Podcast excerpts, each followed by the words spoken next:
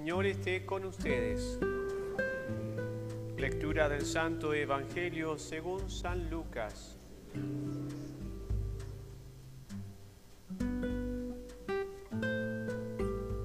En aquel tiempo se presentaron algunos para contarle a Jesús lo que había sucedido con los galileos, cuya sangre había sido mezclada por Pilato con la sangre de los sacrificios que ellos ofrecían. Ahora Jesús le respondió, ¿piensan que esos galileos eran más pecadores que los galileos, que el resto de los galileos, porque han padecido de esta manera? Yo les digo que no, pero si ustedes no se convierten, todos van a padecer lo mismo. O aquellos 18 sobre los que se cayó la torre de Siloé y los mató. ¿Piensan que ellos eran más pecadores que los demás habitantes de Jerusalén? Yo les digo que no. Y si ustedes no se convierten, también ustedes perecerán de la misma manera. Entonces les dijo una parábola. Un hombre tenía una higuera plantada en su viña y fue a buscar el fruto a ella, pero no lo encontró. Entonces le dijo al viñador, ya llevo tres años viniendo a esta higuera y no me da fruto. Córtala ¿Para qué vamos a perjudicar más el terreno? Pero el viñador le dijo, Señor, déjala un año más. Mientras tanto yo cavaré alrededor y le pondré abono para ver si puede dar fruto en adelante. Y si no, la puedes cortar. Palabra del Señor.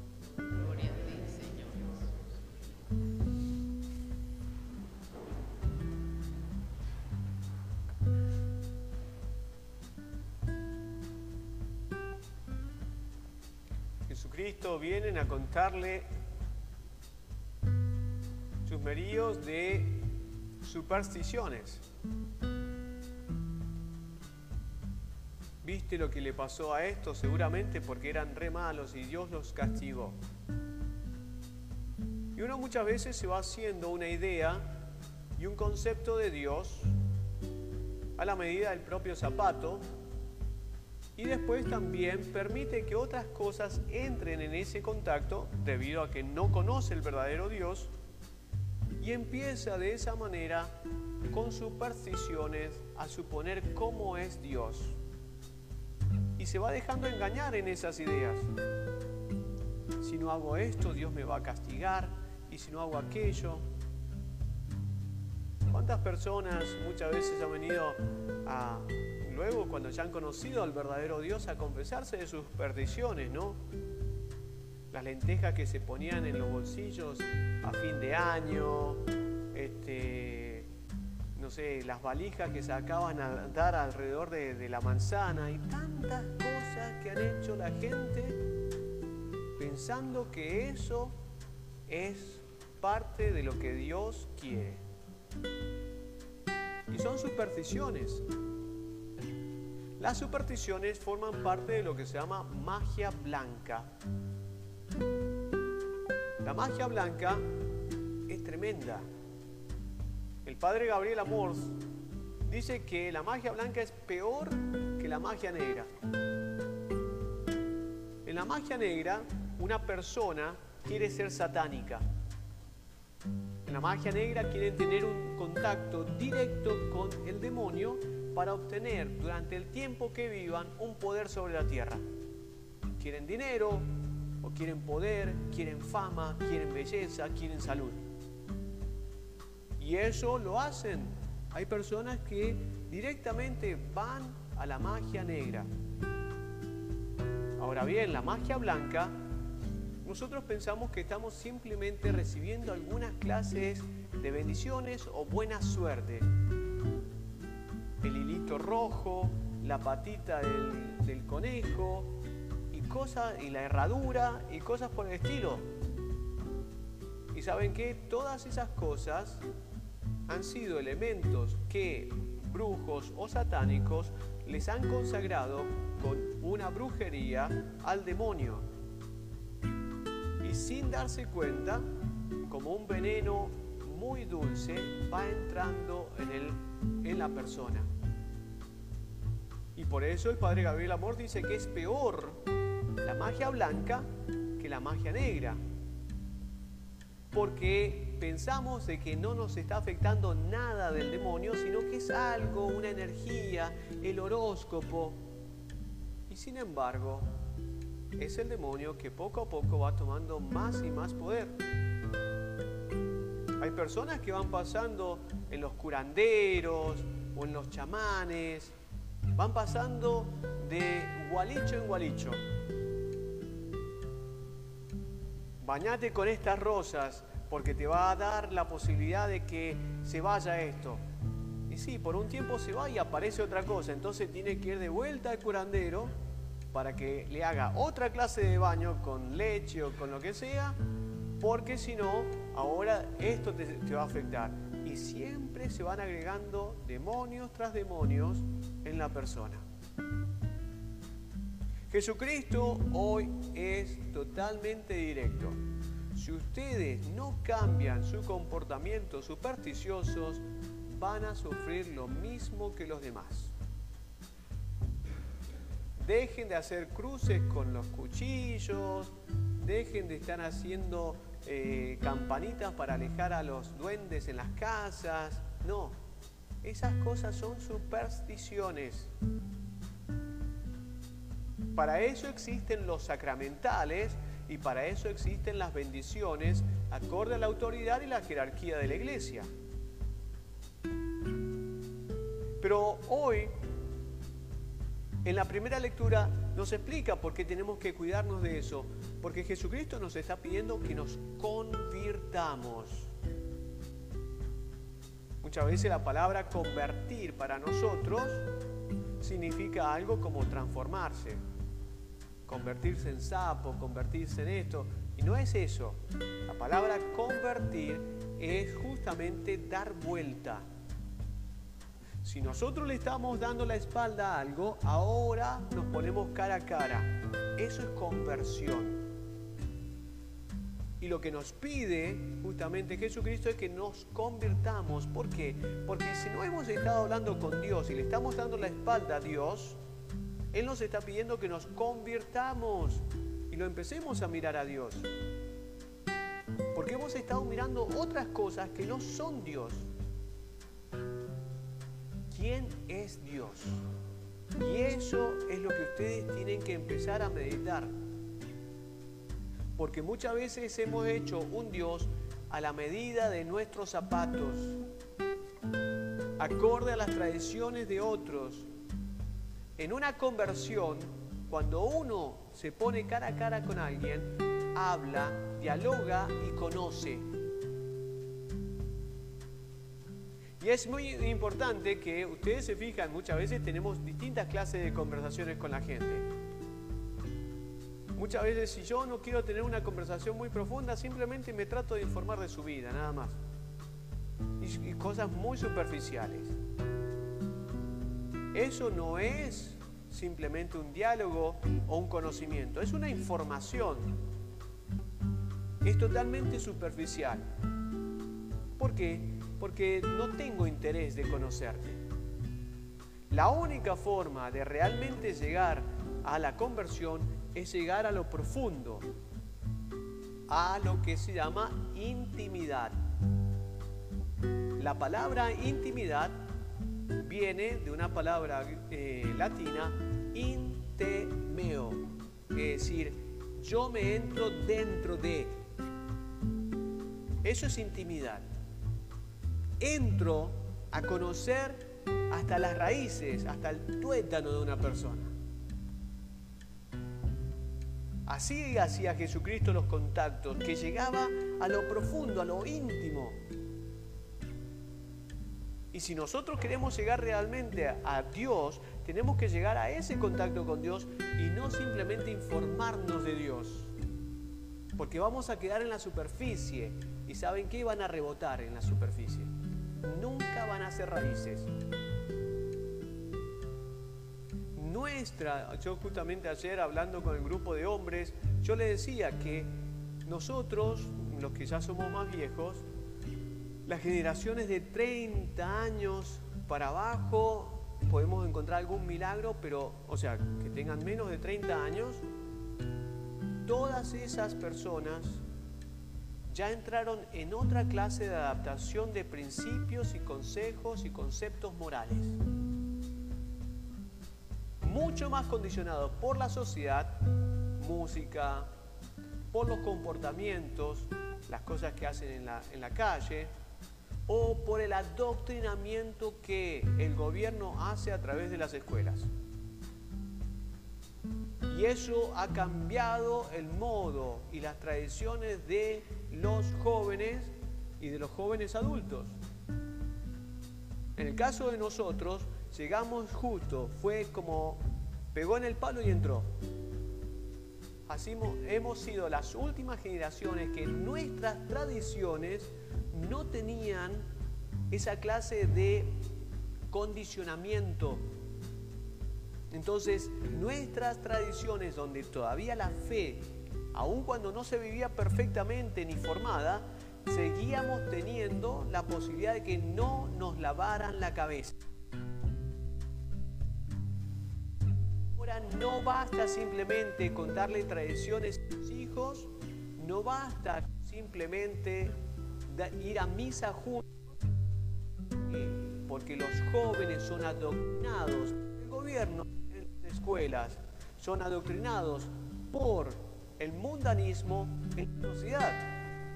La televisión, la música, cambia la cabeza de los jóvenes. Ustedes tienen niños que son católicos y cuando son jóvenes se vuelven ateos porque simplemente le formaron la fe y no se la han formado. Y la formación es justamente mirar cara a cara a Dios y conocerlo. Lo que han hecho con la mayoría de los jóvenes, lamentablemente, sin que ustedes lo quisieran hacer, porque eso muchas veces se dio de una forma totalmente este, eh, podemos decir, no ha habido una, una mala intención en ustedes, han hecho de ellos una fe wishy-washy, totalmente flatter. No tiene consistencia. Y ojo, y hay familias de ustedes que han ido a misa todos los domingos desde que los niños nacieron y hoy tienen 20, 30 años y los niños dicen, ¿sabes qué, mami? Yo no creo los padres sufren muchísimo porque ellos pensaron de que habían logrado formar a sus hijos haciendo que fueran a misa y eso en este tiempo con estos ataques no es suficiente. Hay que lograr que los jóvenes se encuentren con Dios. Y eso no se hace simplemente en los feelings, en los sentidos, sino se hace en el espíritu hay un conocimiento. ¿Y el espíritu qué quiere decir? ¿Que tengo que estar rezando con, Dios? No, que lo tengo que conocer, porque el espíritu tiene dos facultades para conocer, la inteligencia y la voluntad. Y los jóvenes nunca la han utilizado esas cosas con Dios. Hoy vemos que en la primera lectura Moisés tiene un encuentro directo con Dios donde Él no lo hace con sentimientos, lo hace con un pleno conocimiento, con un pleno diálogo. Por supuesto que hay un momento de admiración, que es esa zarza ardiente, porque Dios hace un encuentro con la persona, pero nunca lo hace en algo que vaya a destruir. La zarza no se quemaba. Cuando Dios ha creado las cosas, nunca las destruye. Quien destruye las cosas es el enemigo. Va a ser estruendosas cosas, se van a caer las rocas, se va a abrir la tierra. Esa es la forma en la cual muchas veces el demonio se acerca a nosotros, porque necesita empoderarse, necesita que su poder se manifieste. Dios no lo hace así. La zarza, claro que arde y es algo maravilloso, pero no se quema. Y si hoy ustedes van justamente al monte Sinaí, pueden encontrarla esa zarza aún hoy está. Y está en un monasterio que se llama Santa Catalina. Para que ustedes vean que Dios no destruye las cosas. Pero en esa intimidad Dios sabe perfectamente cómo somos nosotros, quiénes somos nosotros y cómo nos llamamos. Y ustedes muchas veces no saben ni cómo se llama Dios. Moisés, sácate las sandalias porque estás en un lugar sagrado. Lo llama por el nombre. Dios sabe quién es, porque Él ha hecho intimidad en Él, ha entrado más en su interior que el mismo Moisés. Antes de que hubiese nacido, yo ya te conocí en el seno de tu madre.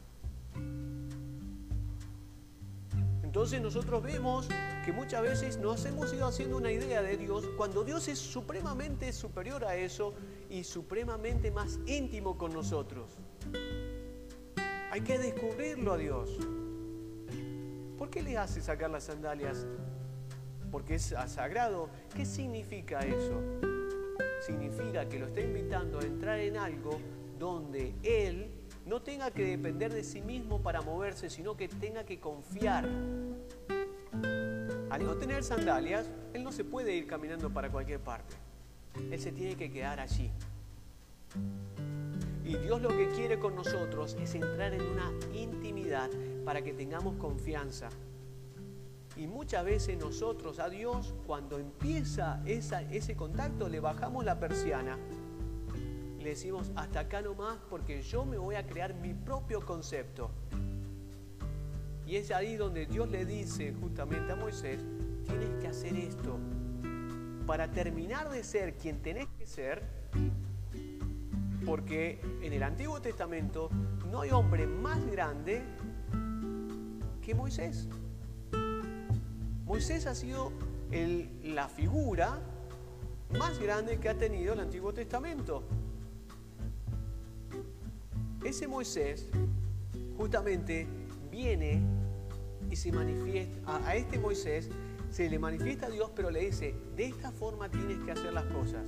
Si quieres ser el Moisés, que te vayan a reconocer. Moisés podría haber puesto limitaciones, pero Moisés acepta lo que le está pidiendo Dios, porque Dios sigue mostrándole que es totalmente íntimo y personal. Yo soy el Dios de Abraham, de Isaac y de Jacob. Y los israelitas están pidiéndome, pero quiero utilizarte a ti para que seas mi mensajero. Moisés hace un paso muy importante para seguir con su misión. Quiero conocerte. ¿Quién eres tú?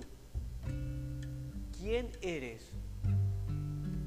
Y Dios no se va a poner en la casilla de que lo que hacen muchos hombres, de darle un nombre, eres Zeus, Júpiter, o eres Martes, o eres Atenas, que lo encasillaban acorde a lo que ellos necesitaban, la guerra, el amor, el poder, la fama.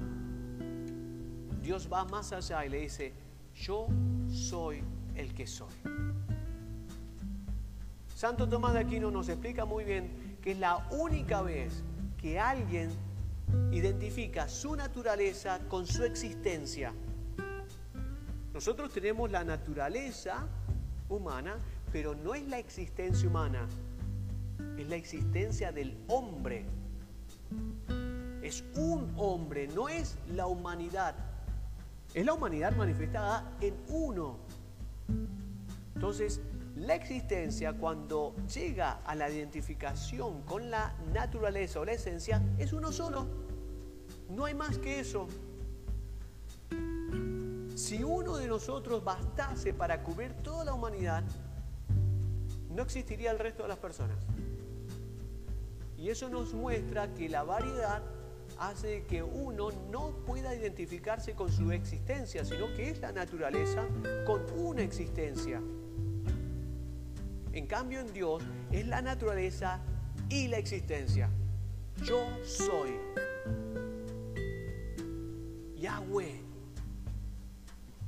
Y en ese momento, Él, claro que eso puede sobrepasar nuestra capacidad, pero eso quiere decir que tenemos que seguir formándonos.